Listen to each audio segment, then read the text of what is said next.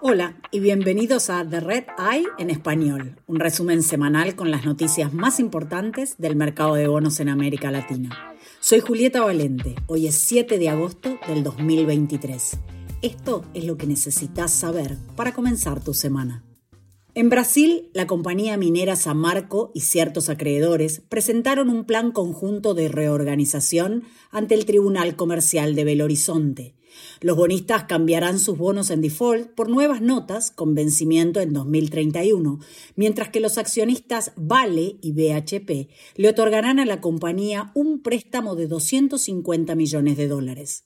Tras la confirmación del Tribunal brasileño, el plan requerirá reconocimiento del Tribunal de Quiebras de Estados Unidos. En México, la financiera Tangelo inició conversaciones con acreedores para negociar la reestructuración de sus bonos que vencen el año que viene. En enero la compañía había dicho que no pagaría el cupón de esos bonos.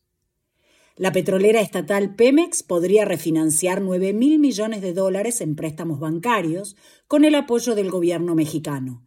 La empresa quiere tener suficiente liquidez para pagar 11 mil 200 millones de dólares en vencimientos de deuda el año próximo. El fabricante de electrodomésticos, controladora Mave, pagará 181 millones de dólares en deudas que vencen este año, utilizando el efectivo disponible. La compañía ya cuenta con 162 millones de dólares en efectivo, pero espera generar más en la segunda mitad de este año. Mave no tiene planes de emitir bonos en los mercados internacionales de deuda. En Chile, la salmonera Nova Austral presentó su plan de reorganización ante un tribunal local y ofreció convertir toda su deuda garantizada en acciones, dando control de la empresa a los tenedores de bonos y al DNB Bank.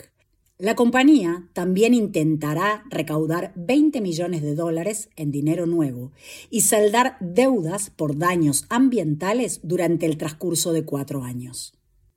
El operador de casinos Enjoy está analizando alternativas para una posible fusión de sus negocios y contrató al asesor financiero Asset Chile para buscar potenciales interesados. La compañía está trabajando en sus planes estratégicos de largo plazo para retomar la rentabilidad. Paraguay planea emitir mil millones de dólares en bonos soberanos para enero, con el fin de financiar su presupuesto del año próximo y amortizar deuda. La oferta de bonos está sujeta a la aprobación del Congreso. Gracias por escuchar The Red Eye en español. Pueden suscribirse a The Red Eye en inglés, español y portugués desde cualquier plataforma. Para obtener todas las últimas noticias sobre deuda en mercados emergentes, visite redintelligence.com. Hasta la próxima.